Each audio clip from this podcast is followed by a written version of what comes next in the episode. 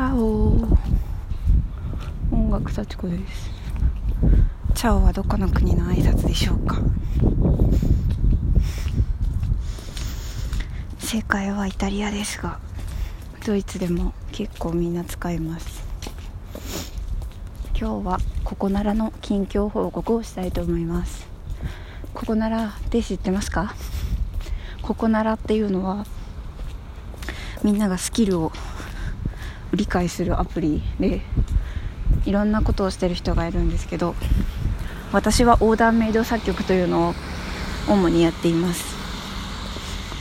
それは例えば私の最初のオーダーメイド作曲の依頼はあるお父さんが5歳になる息子さんのためにあの作詞をなさって私がそれに歌をつけて、えーピアノで弾き語りをしてお届けするっていう依頼でした。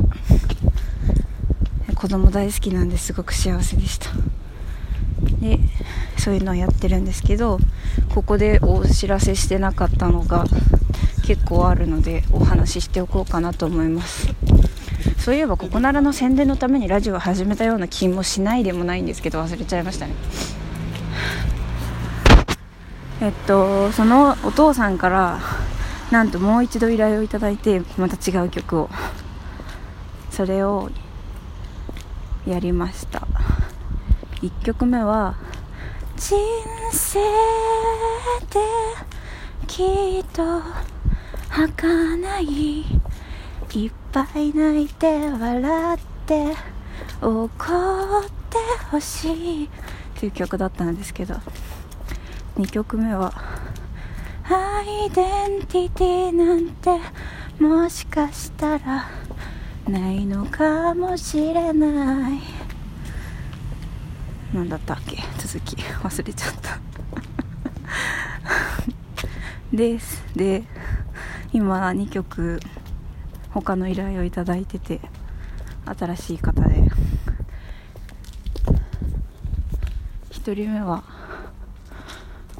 婚式であの大切な2人に結婚する2人に歌を歌いたいということで依頼してくださった男の方でその方は作詞なさらないんですけどそのかあの2人とのエピソードとか思いとかを文章にして送ってくださって私がそれでとりあえず作曲作詞して作曲して歌って送ってみて叩き台を作ってみて返事待ちです。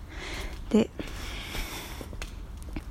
もう一方がなんと作曲作詞作曲をなさった状態で依頼してくださって私に歌ってほしいっていうことでなんとですねなんと歌に依頼が来るというねありがたいですね。歌大好きなんでね。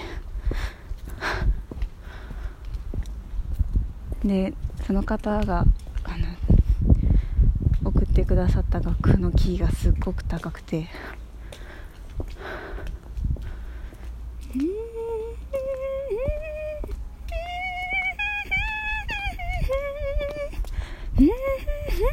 ていうくらい高くて。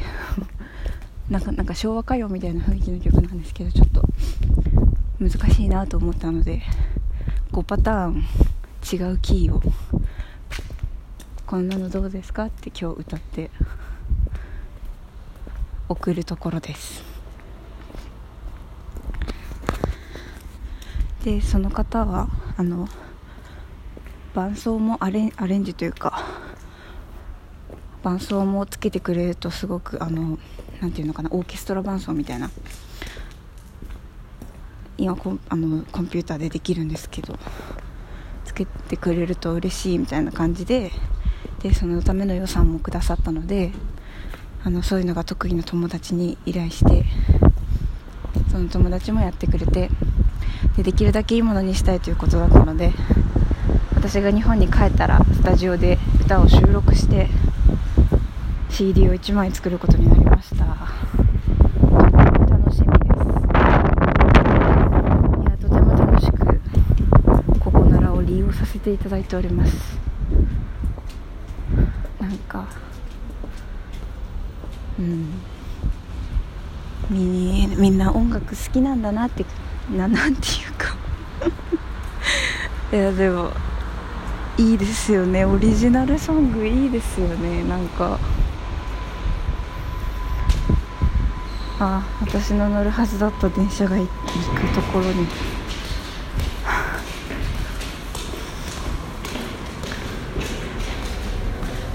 なんか自分でやってることなんで自分の宣伝になになっちゃうかもしれないんですけどでもなんかでもなんか音楽にするとなんかすごい何なんだろう何かが何か何とも言えないものがプラスされますよね。音楽ってなかなかすごいですよね。私どんなくだらないことでも綺麗なメロディーに乗ってたら なんかいい感じに聞こえるっていう持論多分そうなんですけど思ってて。そういう意味で音楽はちょっとずるいなとも思うんですけどね。でもまあよかったら依頼してください。今なら2000円です。ちょっとずつ値上げをしています。需要に合わせて。最初1000円だったんですけど。あああと8分で電車来るんですけどこれだとスーパーに行けないということがね判明したのでですね今日は。あーお腹すいた。あなんか今私小説ブームが来ていて最近平野啓一郎さんの「ある男」という本と綿谷りささんの「開いてと」あ名前。名前がわからない「ファーストラブ」なんとか賞を取った「ファーストラブ」を読んだんですね。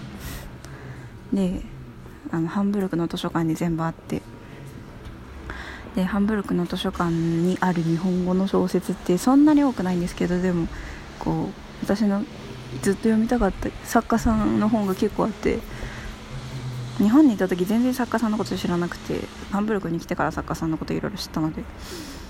でそれで、えーと、昨日の夜も行ってあのオンダリクさんの「ミツバチと遠雷」ピアノコンクールの小説とあと立花隆さんが書いた竹光徹音楽創造の旅っていう。それは小説じゃないんですけどなんか竹光徹という偉大な日本の作曲家のインタビューのまとめみたいなやつと石田イラさんの「ミルク」っていう短編小説集を昨日図書館で読んでもう心を奪われてあこの3冊今日借りて帰ろうと思ってそしたらカードがなくて図書カードがなんか愕然として本当に心を奪われていたのにと思ってもう明日来るしかないかと思って泣く泣くしぶしぶ図書館を出てで今日図書館に行ったんですね。でそしたらなんかなんかその3冊が借りられてて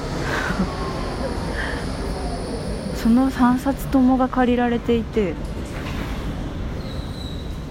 ハンブルクにいる日本人がその3冊を借りたのだと思うんですけどととてもあの悲しかったです。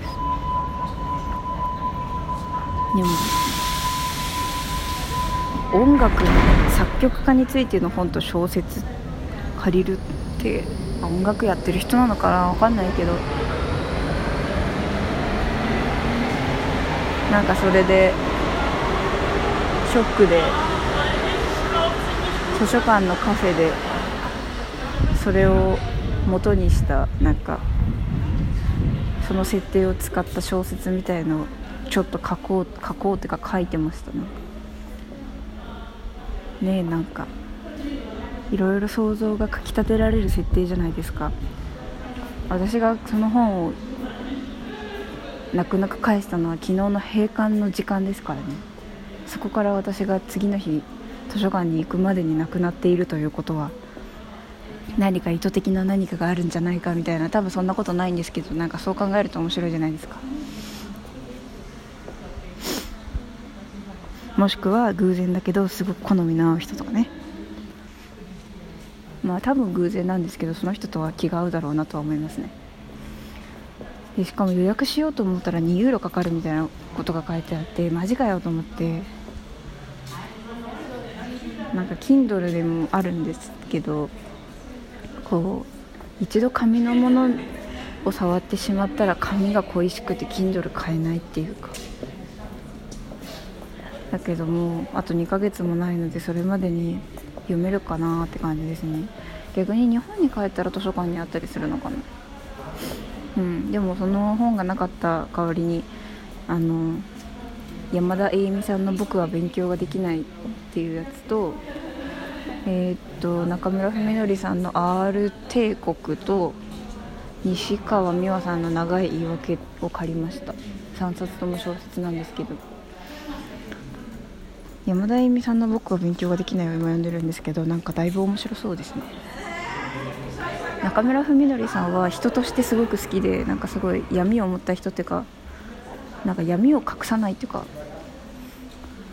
なんかすごい人として惹かれていて。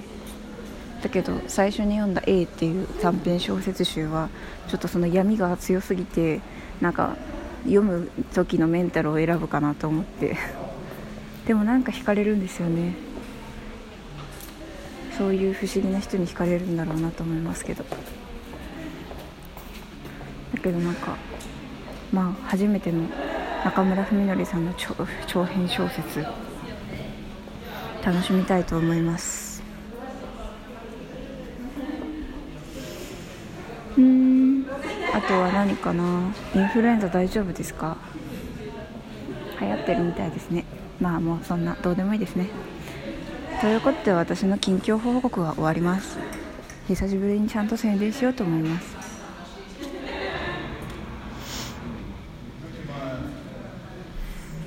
うんと名前は音楽幸子です。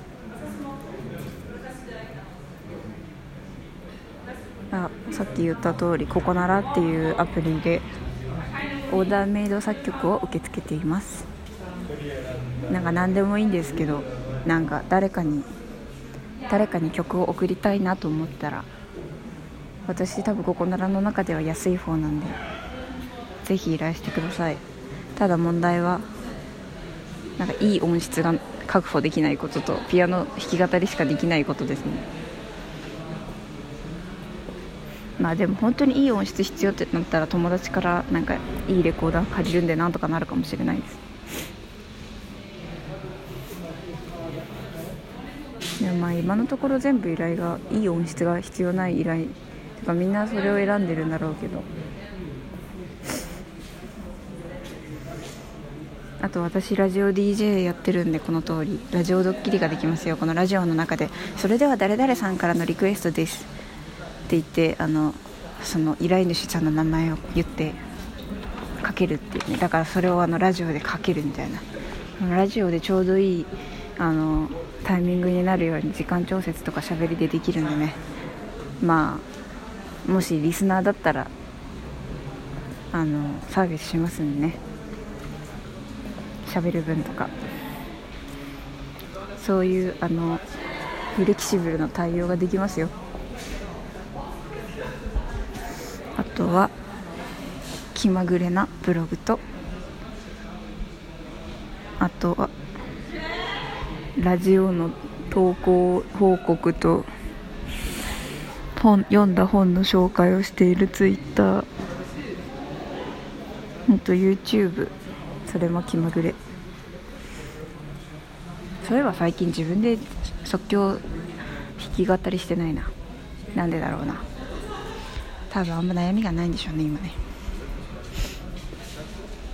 あとねなんだろうな。なんかそうそう読書メーターっていうアプリ入れたんですね今日。なんかそれは読んだ本とかを登録したりすると自分が何月は何冊と読んで何ページ読んだかっていうのが分かるようになったりあなたの読んでいる作家の割合はこうですみたいな。私の場合今西あの西加奈子さんが多分40%ぐらいを占めててお電車来たなんですけどおすすめです。それではまたメールあメールは音楽幸子アットマーク Gmail.com です。